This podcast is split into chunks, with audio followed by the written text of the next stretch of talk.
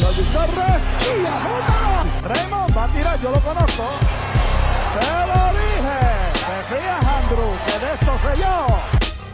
Piculín con el balón. Piculín atacando. Piculín logrando tremendo gancho. Tiene Arroyo. Tiene Arroyo y llegó.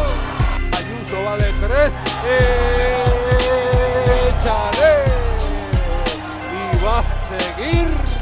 Gary Brown suelta el triple. Tripleta. Esto es Time Out.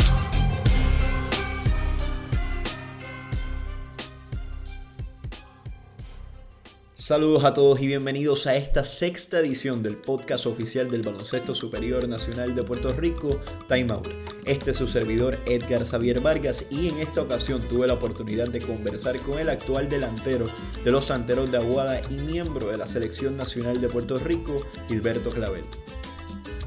Gilberto, quien disputa su sexta temporada en el BSN, nos relató el difícil arranque que tuvieron sus santeros de Aguada y de igual forma nos habló sobre su desempeño hasta el momento en donde ha sido una de las temporadas más eficientes para su carrera. No, ha sido bien difícil. No voy a mentir, ha sido bastante difícil. Pero el, el locker room, el camerino, estamos bien positivos. Todo el mundo, ¿sabes? Sabemos que vamos a salir de esto. No hemos tenido suerte con los refuerzos. Y no es que le estoy tirando nada a los refuerzos, pero sabes que en, esta, en estos equipos los refuerzos son gran parte de la ayuda de nosotros. Y más cuando hay menos equipos que el año pasado. Son menos los que van a clasificar. Eso que es bien clave, pero ahora con la llegada de Donta Smith y, y Powell ya de lleno completo, así, ya tenemos el equipo completo, Maura llegó, ¿sabes? Pues nos sentimos más cómodos, ¿sabes? Siempre hay tensión porque no es lo que uno se espera. Llevamos dos años corridos entrando los primeros cuatro, entrando los primeros, el año pasado terminamos primero y este año hacer al revés, al último. No es fácil, pero nada, nos mantenemos positivos, nos mantenemos juntos como equipo y eso nos ha ayudado mucho. Bueno, gracias a Dios que ayer pues jugamos mejor como equipo y podemos obtener nuestra primera victoria casi en cinco juegos que llevábamos. En términos individuales, has ido de menos a más en tu carrera en el BCN y menos a más en- entre comillas, porque en tu primera temporada, que fueron cinco juegos con los maratonistas de Guamo, tuviste casi 12 puntos por juego y 5 rebotes, así que ha sido un menos a más entre comillas. Sin embargo, el año pasado, jugador mejor defensa, tuviste una gran temporada. Este año, en términos individuales, en términos de números, se ha visto muy bien Gilberto Claver dentro de la cancha. No, sí, este año pues ha sido un poco más diferente de lo normal, ya que pues con la pérdida de Emi que no está en el equipo, pérdida de Abreu, o sea, no, no ha sido fácil, hay que cargar con más cosas, no en sentido de más puntos, sino más liderazgo. Este, ustedes ven, al principio salí del banco, después me empezó, vuelvo salgo del banco. Uno pues está dispuesto a hacer lo que sea por ganar. Ya por las estadísticas, pues, eso ya no, no, no vale mucho porque a la hora de la verdad tenemos que ganar. Lo importante es ganar. Pero a la hora de la verdad tú puedes meter 20 puntos y estás último, nadie, nadie se acuerda de eso.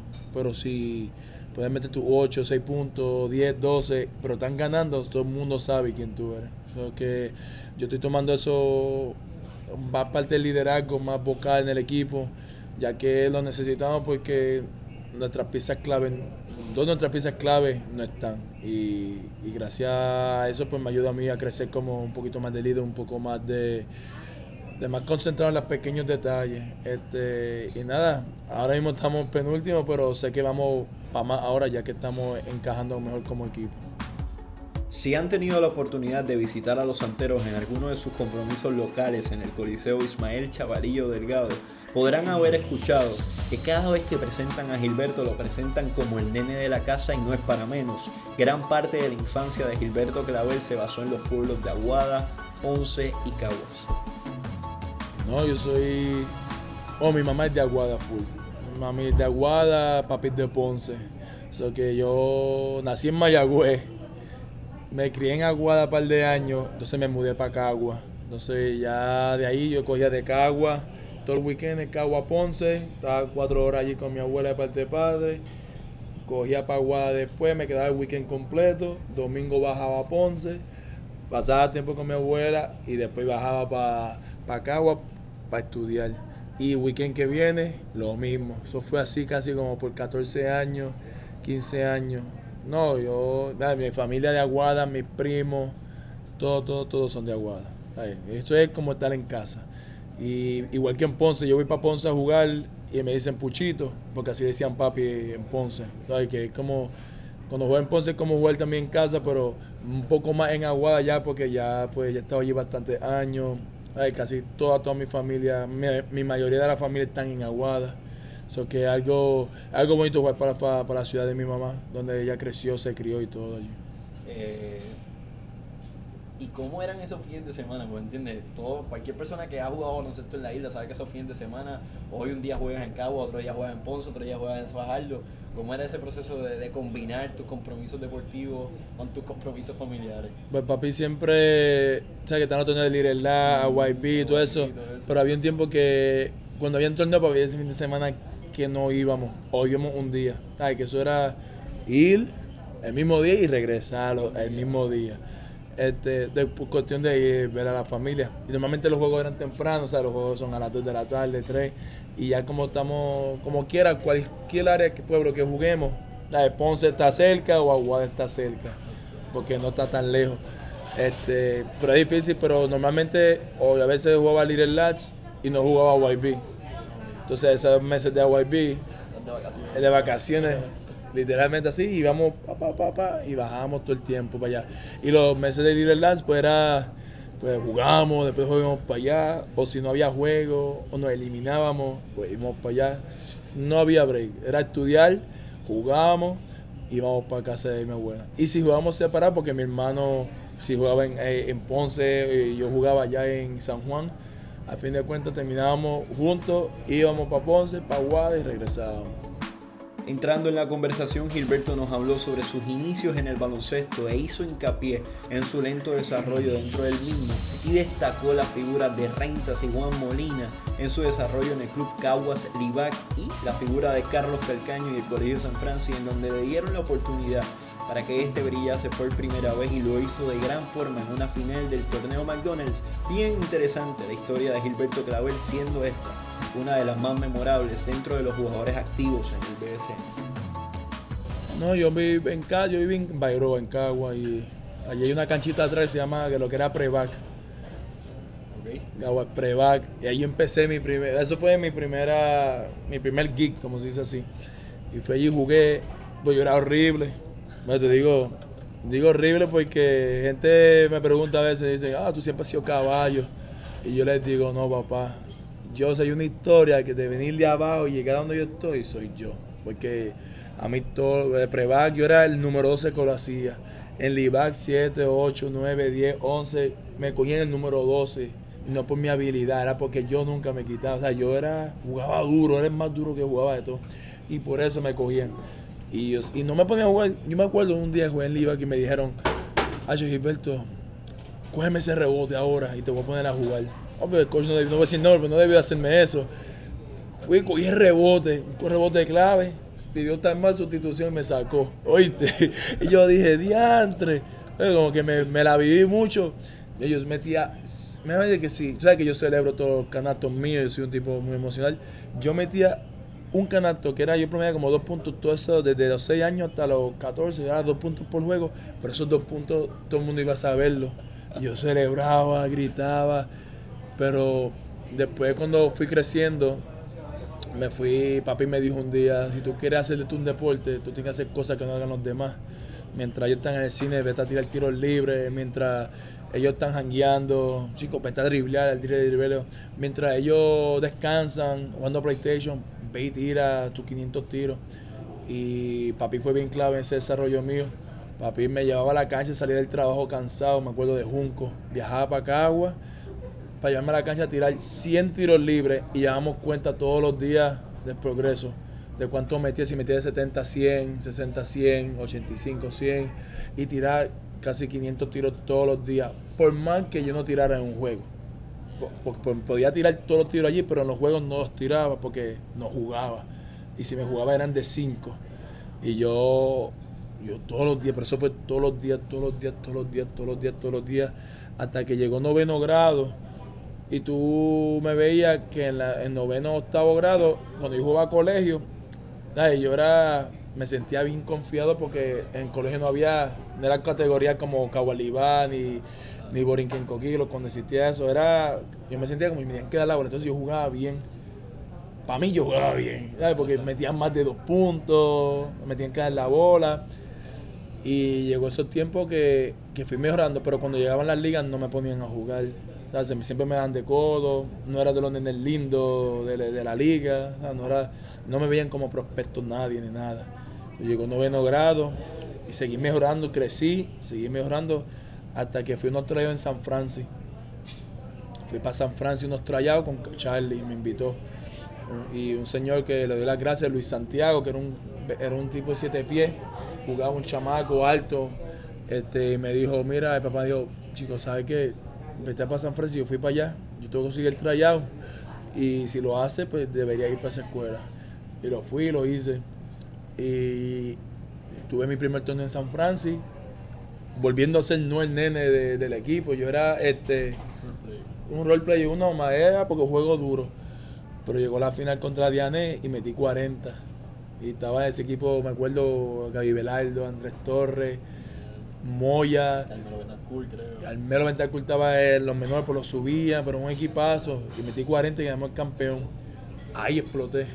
Entonces ahí como que me dieron un poquito más de respeto. Entonces ahora me buscaban más los juegos. Y ahí fui creciendo. Pero todavía no crecía como jugador porque siempre me ponían de 4. Hasta que llegué a los... Tenía como 15 años en... Eso fue en San Francisco, estaba en grado 10, tenía como 10 y 15. Y le dijo, y un señor Juan Molina de Cagua me vio y me dijo, te puedo arreglar el tiro. Yo tiraba el pecho, o sea, yo no tiraba jumper, era gancho. Por más que tiraba 500 tiros con papi, pero eso era yo tirando como yo tiraba. Juan Molina me dijo, yo te voy a arreglar tu tiro, yo te voy a hacer que tú puedas meter la jumper y puedas jugar otras posiciones. Y yo pues, ignorante al fin, decía, ah, pero hay que no. Entonces mi hermano empezó con él. Entonces, Juan Molina, el primer taller de Juan Molina así de jugadores, fue este, fui, fue mi hermano. Y después fui yo. Entonces, él cogió nosotros dos, hizo talleres de mejorarnos. Y me cogió, y hasta de hoy es mi entrenador. Ay, llevo con él desde los 15 años, tengo 28. Juan Molina yo le debo un montón de cosas. Ha sido mi entrenador, ha sido mi, mi amigo. Cuando mis padres no están, él me cuida. Él ha sido, o como se dice, una figura paternal en mi vida.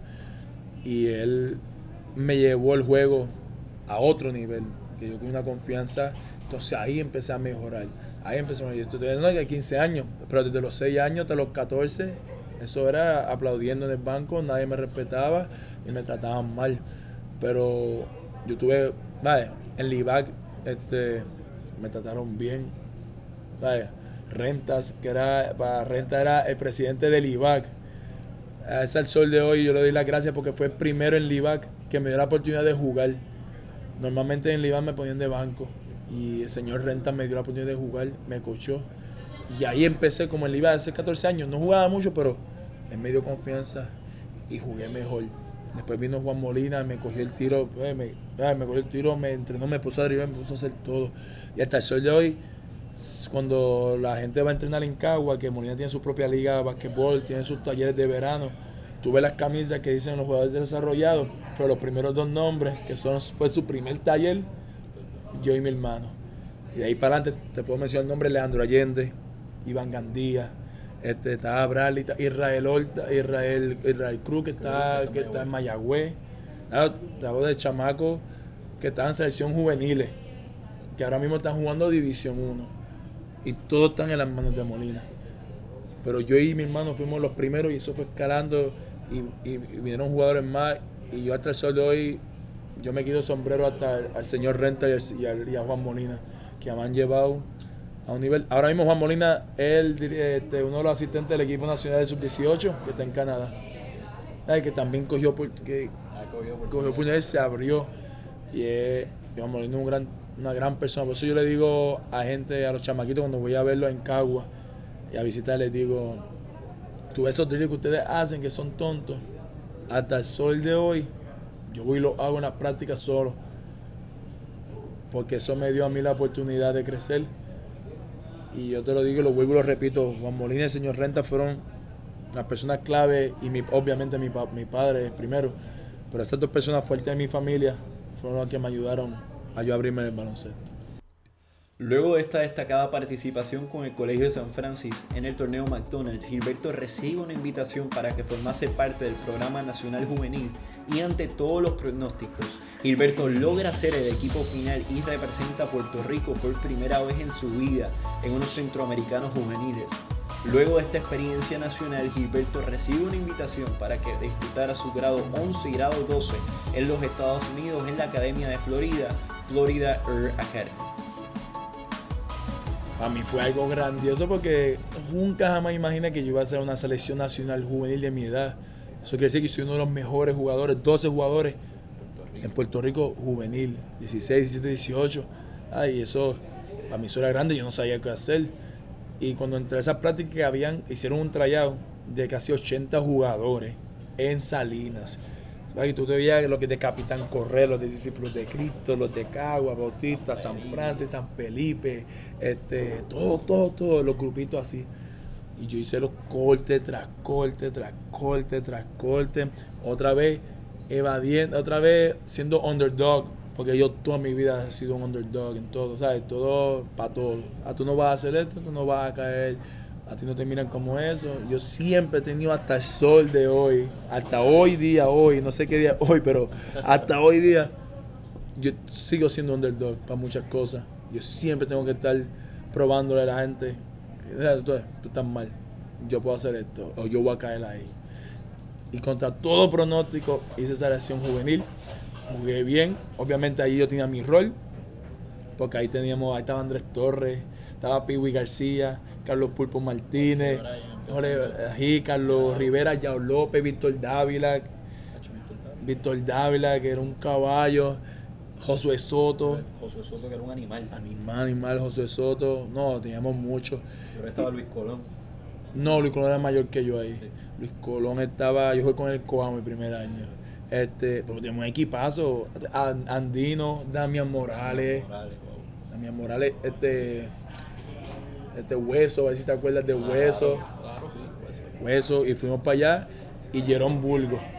Jerón Burgo estuvo en Florida Air Academy con Walter Hodge. Él había quedado campeón ya ese año. Un guardañito con los capitanes. Ajá, y ese año. Ajá, y y él quedó campeón con Walter Hodge en Florida Air Academy. Y él me dijo, mira, vente, te quiero llevar para mi escuela, para Florida Air.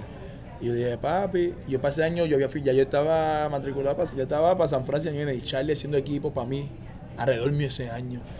Y yo tuve que, con el dolor del alma, papi fue conmigo, mami, a decirle a Charlie, Charlie, hemos decidido irnos para Estados Unidos. Para ese tiempo no le gustaban los coches que, la, que sus jugadores fueran para Estados Unidos. Y a mí fue bien difícil. Charlie se molestó y no lo culpo, pero después con el tiempo pues se mejoró su- la molestia de él. Pero y así me fui para Florida Academy, 11 y 12, jugué allá, me fue bien. Allá yo, este, yo empezaba, empecé el juego, ahí se fue también conmigo Ulises Maldonado, Eliu Rodríguez, este, Guillermo de Jesús. Pasé tiempo Rubén Coto estaba en La Salle, Peyot estaba allá, en la otra escuela, allá en mismo Florida. Y, y me fue de lo más bien. Florida Academy, quedé campeón del estado mi, mi año senior. No, fue tremendo, fue tremendo. Esos dos años aprendí mucho, fue una escuela militar, que además de jugar baloncesto, tuve que coger disciplina, ser organizado. Yo me tenía que levantar a las 6 de la mañana a trompeta. Tenía que hacer la cama, doblarla de una forma, tener la ropa de una forma y pasaba en guantes blancos para saber si tenía polvo o no. Si no era un demedio, si no era castigo, tenían que limpiar la cocina. Ahí fue bien estricto. Y al tercero de ahí yo doblo la ropa todavía igual como si estuviera en la escuela. Así. Pero me fue, esos 11 y 12 fue, fue bien difícil porque yo no me había separado nunca de mi padre y mi madre. O sea, yo, papi y mami era, ah, fuimos para los centroamericanos, vamos para allá. Vamos para San Antonio para la sub-17, la premundial, vamos para allá. Serbia, el mundial, juvenil, vamos para allá. Y gracias a Dios, ellos pudieron ir. Este, fueron muchos sacrificios por ir para allá, pero papi no se iba a un mundial, y menos el primero. Y yo dije, pues, fue difícil separarme. Yo te lo digo que eso fue lo más difícil para irme para Florida. Sabes que muchos chamaquitos hoy en día, ah, ya, me voy fuera de mis padres. Yo no, por fin de cuentas, yo le debo todo a mis padres, yo siempre lo digo. Y, eso fue lo más difícil, decirle adiós a mi papá que, y a mi mamá que no la iba a ver todos los días. Que lo iba a ver ni por cámara, porque para este tiempo yo lo que tenía era un flip phone. Y era prepagado. No ahora que chamaquitos tienen este iPhone y todo. Yo dije, no papi, y, era, eso fue lo más difícil. Ya el baloncesto, pues, uno tiene sus ajustes porque es diferente a americano, juego, hay más cosas. Pero me fue de lo más bien y, y le doy gracias a Jerome Burgo porque, y Walter, porque Walter pues, me dijo, me habló muy bien de eso. Y hasta el sol de hoy le digo a Walter, somos alumni. Y Alvin Cruz estaba en esa escuela también, Puruco Latimer. ¿Sabes? Que, que, fue, que, que esa escuela tiene buen, buen historial de buenos jugadores. Tras concluir su cuarto año, Gilberto recibe otra invitación al Programa Nacional de Puerto Rico y representa a su país en un Mundial Juvenil en el país de Serbia. Y tras una destacada participación en dicho torneo, Gilberto sigue evaluando las diferentes ofertas para continuar sus estudios universitarios y ante la falta de una prestigiosa universidad en la primera división de la NCAA, Gilberto decide ir a un junior college en Texas para continuar su desarrollo como jugador de baloncesto y eventualmente firmar con Sam Houston en la primera división de la NCAA. No, fui al Mundial de Serbia con la selección con Lotero, Landy Pantoja, Rubén Rodríguez, fuimos para allá y, y yo había firmado una división 2, porque vuelvo y te repito, a Flagler University. Y te vuelvo y te repito, ¿por qué? Porque decían que tú eres muy chiquito para la posición, you don't get the job done, no vas a hacer el trabajo, no la tienes. Ay, división 1 es prototipo, 6-8 a la 4, 6-9, tiene que tener brincar alto. Y yo, ah, pues está bien. Me dejé llevar y firmé. Esa fue la primera que me dejó llevar, porque no quiero que mis padres pagar este, algo para yo jugar División 1. Entonces yo dije, no, pues yo lo cojo, voy a una beca, me mato, estudio y juego baloncesto. Y fui al mundial y, y tuve un gran mundial. Por medio como 11, no me acuerdo, 10, 12 por ahí, algo así. 11.8. 11 puntos en el mundial. Y metiste bolas a Michael Beasley, Kyle Singler, Johnny Sí, en USA, equipazo, equipazo. Ah, Y- Stephen Curry estaba en ese equipo. Stephen- Curry, equipazo. Thompson de North Carolina que estaba allá en su tiempo. Una, un equipazo. Y yo, y yo dije, pues, vamos al mambo. Y entonces un, un señor me escribe, me, tal señor Maravilla, que ah, no sé si hay gente todavía, me había escrito, me había dicho, ¿sabes qué? Tú no debes ir a, a, a esa división 2 porque tú no vas a jugar división, tú no vas a jugar división 1. Y dijo, yo le dije, no, pues yo había firmado. Dijo, mira, aquí hay Nebraska, aquí hay un par de jugadores, aquí hay un par de equipos de estos que están interesados en ti. Yo dije, dije, wow, ah, pues está bien. Hablé con mi papá, con mi mamá, y me dieron, me dio estas dos opciones de Junior College. Y yo dije, yo dije, se puede hacer si tú te tienes que decommit y va. Hablé con mi papá y con mamá y dijo, tú me vas para tu futuro y vamos a hacerlo. Tuve que escribir una carta bien larga disculpándome con Cole que no voy para la escuela, decidí irme a Junior College. Me culparon a mi familia que, quería fuera para allá. Y yo dije, olvídate de eso, papi, vamos para allá. Terminé yendo a Texas, a Junior College en Collin County. Fui para allá, jugué. Primero fue bien- esa fue bien diferente porque me tocó un coach italiano, americano. Esos coaches europeos. Y yo sí que tuve que correr, yo sí que tuve que josear. Pero él, yo que jugaba duro, él me llevó a un nivel de jugar más duro todavía, que yo no la tenía. Entonces yo ahí aprendí un montón de cosas. Y ese primer año, no me acuerdo cuánto promedié, pero fue, fue bueno. Empecé, jugué bien. Ese segundo año, Junior College, tuve oferta, pues yo dije, yo quiero ir un poquito más grande. Entonces me dediqué, practiqué, entrené, entrené, entrené. Y después de eso tuve una gran temporada allá. Quedamos campeones en mi región. Fui para el All-Star Game, quedé MVP del All-Star Game de Junior College de la Nación. Y ahí fue en Memphis, me llamó, me llamó DePaul University, me llamó a escuelas grandes.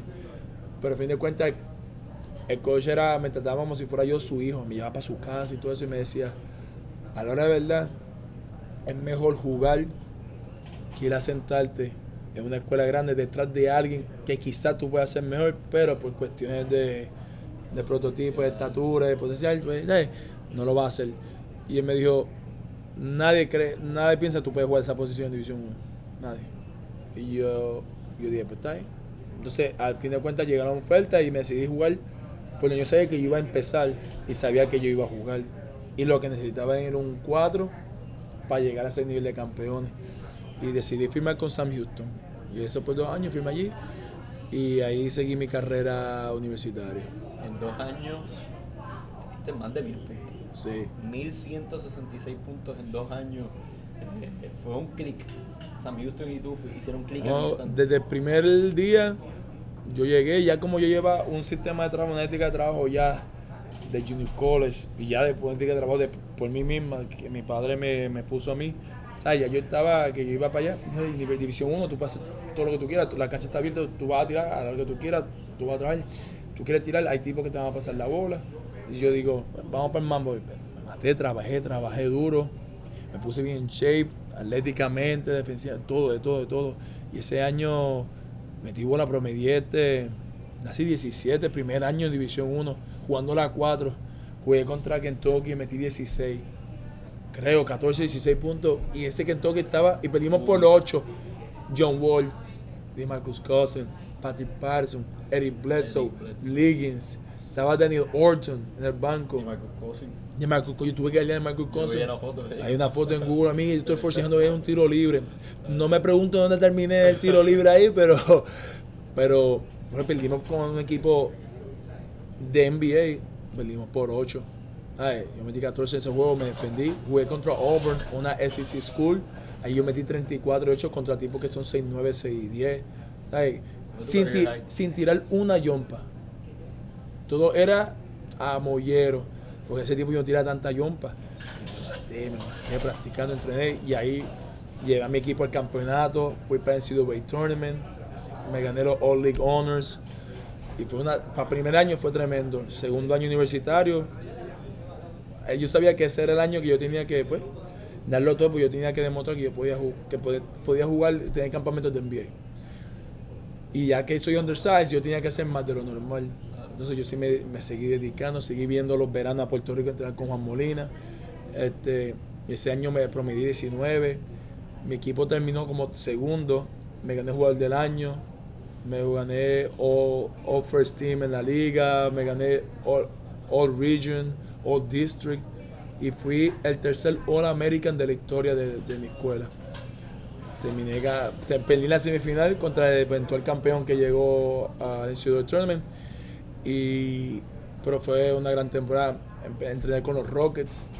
Una vez me invitaron a un entrenamiento ellos. Ahí entrené con el, el señor uh, John Lucas, que, era, que ahora mismo trabaja por los Rockets. Me entrenó bastantes veces. Siempre me siempre habla como puertorriqueño él, porque no es americano, pero habla como puertorriqueño porque entreno muchos puertorriqueños. Pero leyendas atrás, leyendas atrás como tipo jugadores como Mario Quijote, pero de esa era, porque han entrenado. Y yo me decía, sí, yo entrené a fulano de tal, fulano de tal, y yo, ah, de verdad. Pero era entrenamiento duro, ahí estaba Corey Joseph, estaba Tristan Thompson, que estaba de Texas. Yo vi a Josh Smith allí entrenando con nosotros, ¿entiendes? Que eso fue una gran oportunidad. Y ese año me drafteó con Amo, en el tercer pick. Y viajaba los weekends a jugar. Culmina su cuarto año de participación en la NCAA, pero su segundo con Sam Houston y Gilberto busca qué hacer como baloncelista profesional y ante la incógnita que había en ese actual momento en la NBA debido al lockout, Gilberto decide entrar al BSN y es seleccionado por los maratonistas de Coamos en el sorteo de nuevo ingreso en la tercera posición. Y Gilberto nos habla sobre su primer año como baloncelista profesional y nos tiene una anécdota bien pero que bien interesante en su primer juego con los maratonistas de Coamo. Escuchen. No, mi veterano era. Ave Ah, María, yo. Raúl Villegas, estaba Yoyo. A veces te acuerdas si era yo, te acuerdas de Yoyo. Yo, yo, Rosario. Yoyo Rosario, Villafaña, no Villafaña, este, Manuel Narváez, estaba Fifo Vega, Monty Wilson estaba en ese equipo. Más Frigi. Más estaba. También me tocó ese año de refuerzo este. Diantre, el que jugó con Kevin Garnett. Este. Que era un caballo en high school. Papi, no me acuerdo de él. Pero era un caballo. Que tuvo un accidente de motor, hay una historia de él. Me tocó un veterano, en fin. Caballo. Yo me acuerdo que primera vez que, que Cuomo me llama para yo bajar a jugar. me dicen, estoy cogiendo café verano, estoy cogiendo este, anatomía. Tenía un examen final de los huesos el otro día, el lunes. Dice, William, ¿quieres estudiar? Y como me llama, mira, te vamos a viajar el viernes.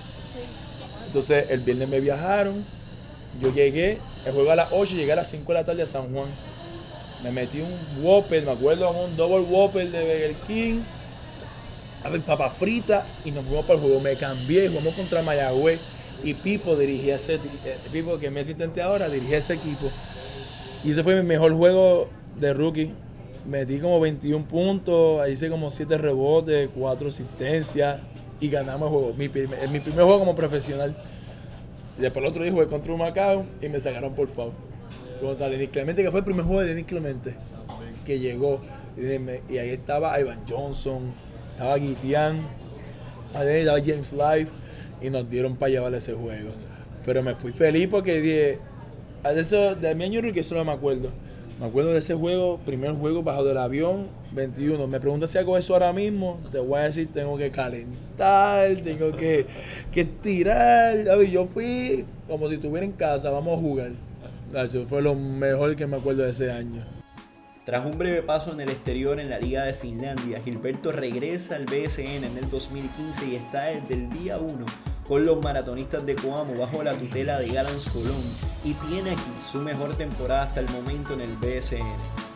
Esta temporada le sirvió para recibir otra invitación a la Selección Nacional de Puerto Rico, en esta ocasión la selección adulta para los Panamericanos de Toronto 2015.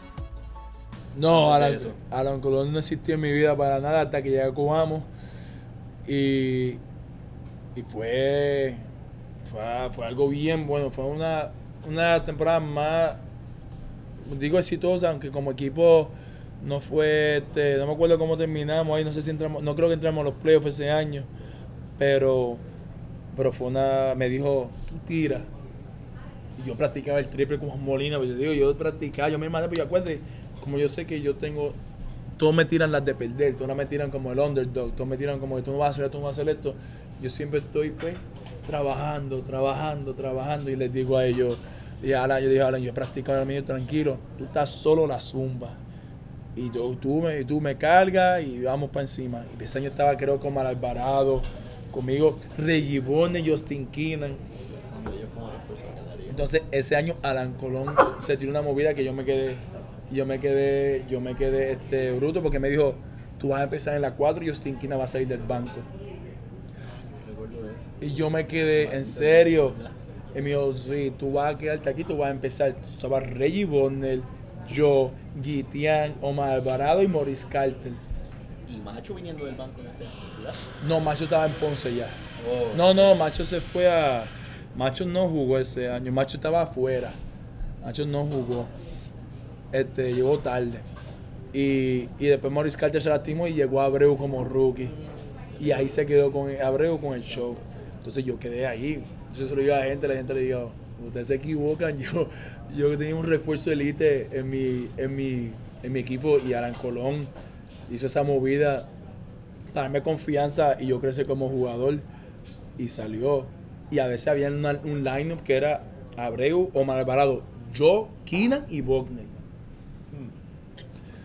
Y eso fue una temporada y yo le doy gracias a Dios que Alan, yo lo digo, yo veo a Alan y soy un abrazo y un beso, le digo, Alan, papi, sabes que te quiero, significa mucho para mí, porque me abrió la oportunidad del BCN de, de jugar y, Wil, y Wilhelm Cannon también, ellos dos. Wilhelm me decía, juega, tira, Johnny Caraballo, otro. Esos tres, uno, uno está en Fajardo ahora mismo y los dos están en Ponce. Esos tres, mi primer ese año 2015 full en Puerto Rico fue clave para mí. Para yo seguir creciendo como jugador. Y ese fue el primer año que hice el equipo nacional y que fuimos para los Panamericanos con Pitino. Que otra vez tuve que ro- robarme y ahí porque también me decían que no lo iba a hacer porque yo estaba underside, pero yo tenía que pues, machucar, machucar ahí, trabajar duro y la hice. Que fue uno de los peores panamericanos de- del equipo, pues mala suerte para nosotros, pero individualmente fue un logro para mí caer en ese equipo, con José Juan Barea, Ayuso, a Devon Collier, estaba Kevin John, Javier Mojica, Bimbo, ah, eso era un equipo de veteranos. Y yo allí, y Macho y Gary como, como rookie. No, y eso, esa temporada fue para mí de ensueño. una temporada completa.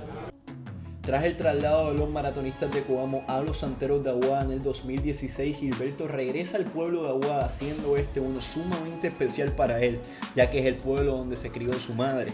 Al año siguiente, en el 2017, Gilberto rechaza todas sus ofertas en el baloncesto exterior para enfocarse desde el día 1 con los Santeros de Aguada y eventualmente ser invitado nuevamente a la Selección Nacional de Puerto Rico ese año, Gilberto logra el galardón de jugador de mejor defensa en el BSN y tal como él lo había deseado, regresa a la Selección Nacional de Puerto Rico y viste los colores patrios en el AmeriCup 2017 en Medellín, Colombia. Fue, fue bien. Estaba, yo estaba en Israel y yo estaba loco por llegar, pero me, me lastimé un poco la rodilla y me lastimé como era una lástima de dos semanas. Entonces ya le dije al equipo de Israel, pues no, porque ellos querían que yo me, ellos me quieran forzar a jugar. Y yo dije, no, no, eso no es así. Yo dije, dije al doctor que, que, que dije, mira, verdad yo no puedo. Y me, me dijeron, pues quédate aquí y hacemos terapia. Hice terapia y dijeron, ¿qué no podemos esperar? Y yo dije, ah, pues está bien, perfecto. Cuadramos, ¿sabes? Yo me voy por mi lado, yo al otro. Y estamos bien, los dos felices. Tú coges tu refuerzo, el otro. Entonces, al final, estábamos primero y terminaron cuarto. Y yo me fui para Puerto Rico, pero todavía estaba este, hesitant, no me atreví a jugar bien. Y eso primero con Aguada fue bien difícil. Porque aunque ahora me da los verdes, pero yo estaba frustrado porque a veces tiraba un juego de dos puntos, un juego de cero, tres, pues no me sentía cómodo. Y ese equipo ya estaba, era un corre y corre, con Chimbejana y Rigo Abreu. Y yo estaba, mira, pa, pa, pa, pa, para arriba, abajo. Yo decía, ya yo no tengo que caer en ritmo con ellos, porque Israel era más pausado. Entonces están corriendo y, yo, y yo, mi rodilla está, ahora está empezando a sentirse mejor. Y a una punta, puedes preguntar a Alan que yo le dije esa temporada después de seis juegos, ocho. Alan, pienso que estoy dañando al equipo y yo me voy a ir porque no puedo. No me, no, no me siento mal. Se lo dije, yo, ojo, agua, le digo, Alan, perdóname. Pero no soy yo, no me sale. Estoy jugando dijo, tranquilo, tu momento va a llegar. Ah, fue un juego con San Germán y de repente la bola se empezó a meter. Y la gente otra vez hablando cómo ese tipo hizo ese equipo nacional el año pasado que si Gilberto Clavel, tanto que se habla de él y ahora mira lo que hacen, como siempre. Eh, yo tenía que, pues, y, cuando después de ese juego, empecé ahí a matar, a matar, a matar y, gracias a Dios me salió bien. Entonces después la gente, ah, ah, Gilberto, será. Eh, uno no puede vivir con eso. Eh, yo que cojo esas cosas personales, porque a fin de cuentas yo siempre tengo que vivir como underdog. yo digo eso y yo tengo que trabajar. Y a fin de cuentas lo hice y tuve una gran temporada con Alan Colón de show, de show, de show. Año el año pasado, 2017, te reconocen como jugador más valioso, eh, como jugador de mejor defensa en el BSN. Eh, sientes que se fue la cherry el son de que, por fin te reconocieron eh, jugador dentro de la cancha. Sí, porque aunque yo no sabía que él tenía esa defensa así, porque yo pasa yo como Omar González como asistente, la defensa de nosotros era primordial. Nosotros no, nosotros no practicamos ofensiva, eso era defensa, defensa, defensa. Llegó un punto con que un punto que yo pues mi defensa individualmente mejoró un montón, un nivel salvaje que porque mucha gente dice defensa del año que no es, más que tapón ni que haga más steals. Eh, porque tú lo haces los steals no es porque defiende, quizás está en el momento correcto, en la oportunidad correcta y la bola tira y la cogiste, un steal. Pero la gente no ve que defensa es estar en ayuda todo el tiempo. Ayudar a tu compañero a comunicarte, hacer un buen hedge, recuperar. Y si el gal se queda atrás en el hedge, tú switchar. Hay muchas cosas. Y si tú ves todos los juegos de Aguada, eso era lo que hacíamos, por lo menos, y eso es lo que yo lo que hacía mucho. Negar el balón, estar en la posición correcta, coger charge. Hay mucha gente tiene eh, la defensa, el galardón de defensa de año como que, que haga más bloque, que haga más steals. A la hora de verdad, cuando tú ves mis highlights, o cuando tú ves este, cuando los highlights de defensa del año no salía ningún steal, ningún blog. Lo que salía yo me tirando guira porque a la hora de la verdad la defensa la defensa no es dar tapones y dar este y steal. Es parte de, pero no lo primordial. Lo primero es contener a tu propio jugador. Si un, tipo que yo tengo que guardiar mete 20 por juego o 22 o 26, si me mete 12 yo hice mi trabajo. Es como a Kobe Bryant, tú no, tú no vas para LeBron James. Tú no puedes parar a Kobe Bryant, un Michael Jordan así. Tú los puedes contener. Tú tienes que hacer que el tipo no haga su promedio. ¿Ves? Galdear a un Brandon Cosner. Un Brandon Cosner vino aquí a un Macao promediando 20 y pico. un juego, pues yo lo valía y, me, y metí como 10, 12. Yo me sentí satisfecho. Metí un par de bolitas, pero es que tú no vas a parar un tipo en seco. El juego un Macao, un Macao, metió 28. Yo sé que ahí, pues, no se hizo bien el trabajo. Pues, porque no todas las noches van a ser iguales. Pero yo ese galardón lo cogí bien, bien en serio porque yo me maté en defensa. Yo me maté en las prácticas, aprendía mucho, preguntaba, preguntaba, que necesito hacer esto, hacemos esto, de esta manera lo vamos a hacer como esto. Y Omar, yo le doy mucho ese premio a Omar por la filosofía de defensa. Omar es un tremendo asistente, tremendo coach, ¿sabes? La forma de pensar de defensa, él tiene toda la posibilidad de, cómo parar cualquier jugada, ¿entiendes? Hay- él siempre dice, hay más, las cosas se resuelven comunicándose. Y eso es lo que hacíamos. Omar decía, no había, no había una jugada que, que tú decías contra, que es difícil de guardiar. No, en los scouting eso era, esto es lo que hay, esto es lo que vamos a hacer, ta, ta, ta, ta. Y, tú te quedabas mirando de afuera y tú decías, contra.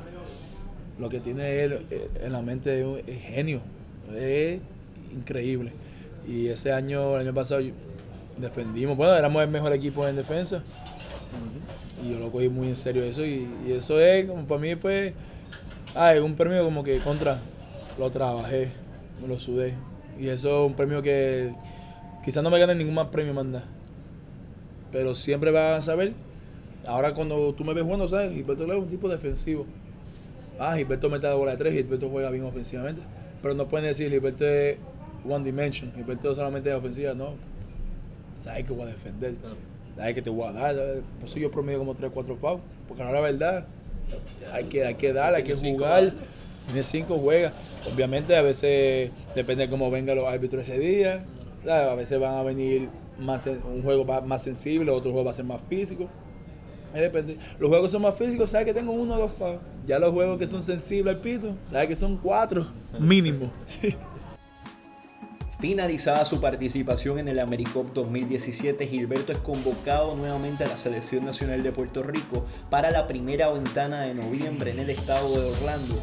Y ahí comparte cancha y viste los colores patrios junto a su hermano Gian Luis Clavel por primera vez en su vida, algo que para ambos era un sueño desde niño. Luego de esto, Gilberto no es convocado para la segunda ventana, lo cual le crea un gran resentimiento y no es hasta ahora la tercera ventana que nuevamente lo invitan a la selección nacional de Puerto Rico y Gilberto logra hacer el equipo y juega ante la fanaticada puertorriqueña en el histórico Coliseo Roberto Clemente.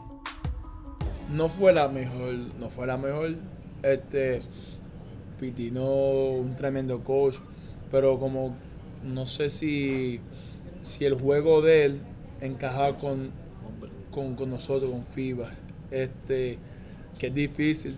Obviamente USA lo hace con, con el coach de Duke, con Mike, porque lo que tiene USA son LeBron, Kobe, lo que tiene son animales de jugadores. Que cualquier cosa va a funcionar. Pero con nosotros no. Y, y fue bien difícil no fuera y adentro. Este, mucho estrés. Pero como quiera, nos veíamos, nos veíamos juntos todo el tiempo, estábamos juntos. Ah, se pa- por lo menos se pasó bien. La pasamos bien, cuestión de cancha y todo eso. Ganamos un juego nada más, creo que fue contra Venezuela. Pero aparte de eso, nos dieron para llevar. Brasil nos dio en la primera mitad 60-20. Y ahí estaba Rafa, mi compañero de equipo del año pasado, que nos metió como cuatro triples ese primer juego. Ese, ese primer, primera mitad. Y dice, "Eh". cuando él dijo, vamos a firmarlo, ahí dice, yes, vamos a jugar con él. Pero fue difícil, esa primera, esos primeros panamericanos fue bien difícil. Después vuelve el llamado nacional 2017 AmeriCup eh, Medellín, Colombia. ¿Cómo fue esa experiencia? Estar de regreso en la selección. Que yo había leído reportes que era una de tus metas. Rechazaste ofertas en el exterior con el fin de estar desde el día uno con los solteros de Aguada y demostrarle a Dicasiano que sí, que podías estar en la selección nacional. Y al fin del año llegó el llamado patrio. Yo recibí todas las ofertas. Ofertas de Israel, ofertas de Finlandia, ofertas de Francia. Y yo las rechacé porque yo dije, yo me tengo que preparar, porque yo no, para mí representar a mi país es lo, lo más grande que hay. ¿Sabes? No solo por, por la exposición que te da, pero hay que representar tu, donde tú naciste, donde te criaste. ¿Sabes? Cuando tú juegas por Puerto Rico, tú juegas por tu familia, por tu esposa, por tus amistades. ¿Sabes? Que de chiquito. Y yo también lo juego también más por, para probar a la gente que, ¿sabes? Tú pensaste que yo no iba a llegar a este nivel, tú pensaste que yo no iba a ser esto, tú pensaste que yo era esto, tal, esto, tal, esto. Y mírame dónde estoy, donde tú nunca te imaginaste que yo iba a estar. Y eso son las cosas que, por eso me encanta jugar por Puerto Rico. Eh, Esa AmeriCup, yo lo cogí bien en serio, tuvo un gran torneo, jugamos bien. Era la primera vez, un buen tiempo que Puerto Rico jugaba un torneo que no había, ¿sabes? Muchos problemas, que si esto y si lo otro. Un equipo joven, fue, una- fue, fue un gran torneo. Angelito, estaba, estaba, estaba arriba, estaba Gastón, Emi, Abreu, ¿sabes? Yo- estábamos bien, como para mí especialmente fue, fue, fue de gran ayuda. Esa fue mi primera vez, Yarlino estaba en los planes, y de repente me llaman, tu hermano está available, y yo le dije, sí, hablé con él, y le dije, sí, tráetelo, pues no te vas a arrepentir. Y, ¿sabes? Porque normalmente cuando, como estaba en la NBA, lo acaban de dejar libre después de tres meses en la NBA, ya le podía jugar. Y Jun Ramos y esto lo querían allá en Luis. Pero sabes como los coaches a veces piensan, tipo viene de NBA, va a llegar aquí con, ¿sabes? con, su, con la gringola alta. Y yo le dejé claro, mi hermano no es así. Mi hermano quizás es igual. Tú vas a ver lo mismo que ves en mí, en mi posición 3-4-5, en Jan Luis, en Unido. ¿Sabes? Vas a ver lo mismo. Y, hasta que, que lo vio, no tuvo su mejor torneo porque era su primera vez jugando, era su primera vez pisando el equipo nacional, pero para mí a mí se me salieron las lágrimas cuando hicimos el equipo los dos porque ese tiempo no había hermano y es su primera vez mi hermano en el equipo nacional porque a él nunca lo invitaron, ni en la mini, ni la super mini, ni en la juvenil, ni, ni ninguna de las de chiquito. A mi hermano nunca lo invitaron y mi hermano siempre fue un buen jugador. Y mi hermano para acá esa selección, él lo cogió en serio. Y, y yo estando con él ahí fue, fue una emoción bien grande porque mi hermano es, crean o no, es lo más que yo quiero en este mundo después de mis papás. Eh, mi hermano, eso es. Yo juego y doy ejemplo por mi hermano. Para que vea cómo se hacen las cosas. Normalmente los hermanos van y janguean y se van a janguear, vamos, a, vamos para allá, para un party, vamos para allá. No, no. Mira, vamos a quedarnos aquí, vamos a ver una película, vamos para el cine. Vamos a jugar, vamos a practicar, vamos a competir. vamos a jugar uno para uno. Y ver a mi hermano conmigo en el mismo equipo, en equipo nacional, ¿sabes? No hay palabras, una emoción. Yo estaba, no, no, me, no cabía en mis pantalones, estaba papi, feliz, feliz, feliz. Y pude hacer esa ventana con él, pude verlo jugar contra Estados Unidos, pude verlo jugar contra Cuba, haciendo sus movimientos, jugando, haciendo un pick and roll con él. ¿Sabes? Que eso es, papi, fue una gran emoción.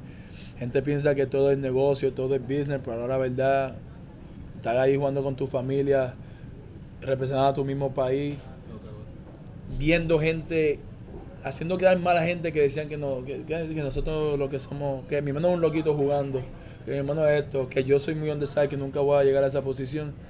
Y probar a esa gente que están mal, enseñarles que estamos bien, ¿sabes? fue el mayor logro de nosotros.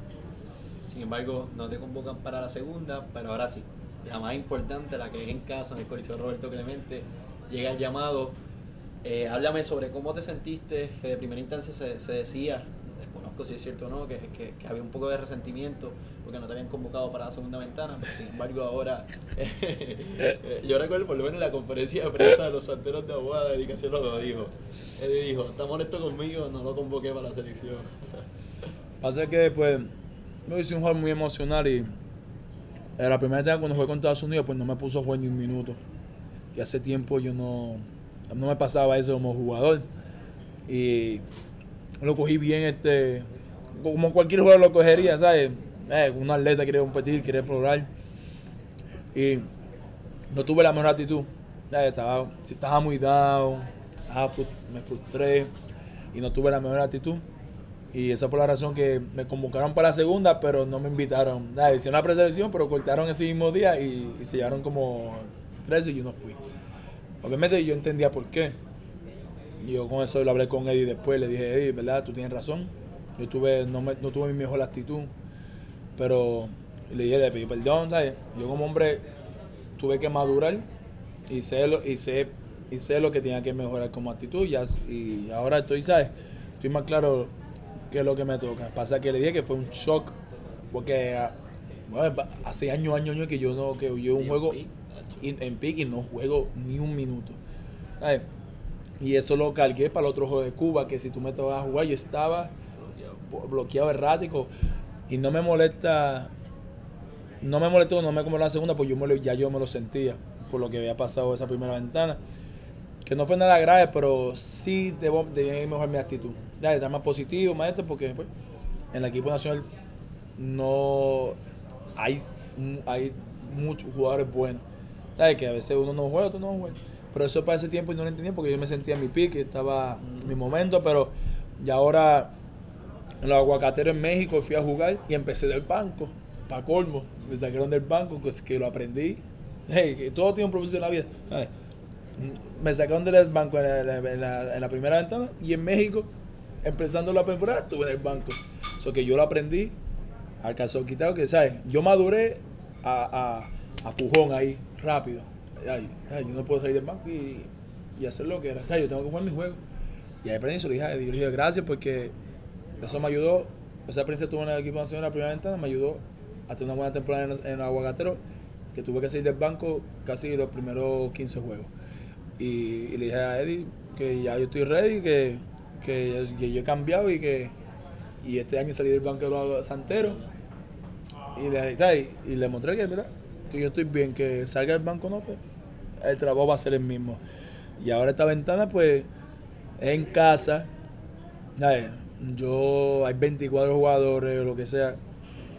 Yo voy a mí, voy a ir contra todo el mundo allí. Obviamente de buena, de buena forma a tratar porque yo quiero hacer ese equipo. Este, porque yo sé que yo siempre voy a ser underdog. Por eso te digo que de hoy yo soy underdog. Yo siempre voy a ser el tipo que yo tengo que hacer otras cosas más, otras extras para yo poder llegar a ese nivel, ¿entiendes? Yo tengo que competir con, con tipos como veteranos ya, Ramón Clemente, Ricky Sánchez, son veteranos que están en ese equipo, ya que están en el equipo. Ay, yo tengo que, yo, yo los veo ahí y yo digo, yo tengo que llegar a ese nivel. Por eso que yo voy todo el tiempo como un underdog. Y nada, si me escogen y con los 12, verán ve, lo mismo que yo siempre doy en la cancha. Y si no me escogen, me verás aplaudiéndolo. Si no voy para el coliseo porque hay práctica, me verás viéndolo por televisión esos juegos porque a fin de cuentas, no es- esto no es uno nosotros. Esto es una, un, un país entero, Puerto Rico entero, y hay que apoyarlo porque si nosotros ganamos estos juegos, tenemos una mejor este, silla para jugar este, las próximas ventanas que es en septiembre. So que yo voy con todo lo que doy, como siempre, voy a jugar duro y a tratar de hacer ese equipo para poder ponerme esa camisa otra vez. Vámonos ahora con un segmento que se llama De aquí para allá. Te voy a decir unos nombres. Lo primero que venga a tu mente eh, me, lo, me lo responde para, pa- para cerrar con esto. Lo primero es Juan Molina. Juan Molina, hecho papá, hecho lo más que- la persona que más quiero aparte de mi familia. Eso es lo mejor que me, lo que lo mejor me pasa en mi vida. Comida favorita. Arroz con pollo. Eh, música favorita. Ah, reggaetón. Reggaetón. Hacia iba. Reggaetón o trap. Uh, dura. Ah, me voy con reggaetón. Me voy con trap ahora, que está la moda. San Francisco. Bilingüe. Clase en inglés, exámenes en inglés. No me sabe un poco nada de inglés. Caguas, Puerto Rico. La mejor ciudad que hay en Puerto Rico. Cinco, eh, jugador favorito en el BSN al crecer. Ojalá que ahorita empiecen a crecer. Wow. Si digo Eddie Casiano, a ver si me da más minutos jugando. Lo voy a decir. No, no, mentira. Este. Este, jugador favorito. BCN. Era Bobby, eh, Bobby Brannan de Cagua. Ahí si te acuerdas del Tarzán. Y, y puertorriqueño así. Este. Andrés Rodríguez. Como Poingal. Mejores cinco. Haz un cuadro titular con los jugadores que tú has visto en tu carrera en, la- en el BSN. Tú estando en la 4, quién está en la 5, quién está en la 3, quién está en la 2 y quién está en la 1. En la 2 pongo a mi hermano. en la 3, wow. En la 3 pongo a Basay en su pick. Cuando estaba en Cagua, me metía. En la 1 pongo a Andrés Rodríguez. Y en la 5 pongo a Diantre. En la 5. Ave María. A Dani Santiago. Alberto. Así es. Gracias, pa, gracias. Agradecemos a todos por habernos acompañado en esta edición del podcast oficial del Baloncesto Superior Nacional de Puerto Rico, Time Out. Les recordamos que nos pueden escuchar a través de nuestro canal en SoundCloud y en YouTube como el Baloncesto Superior Nacional de Puerto Rico. De igual forma nos puedes seguir a través de las distintas plataformas digitales como el BSNPR. Este es su servidor Edgar Xavier Vargas, agradece su sintonía y nos reencontramos en las canchas.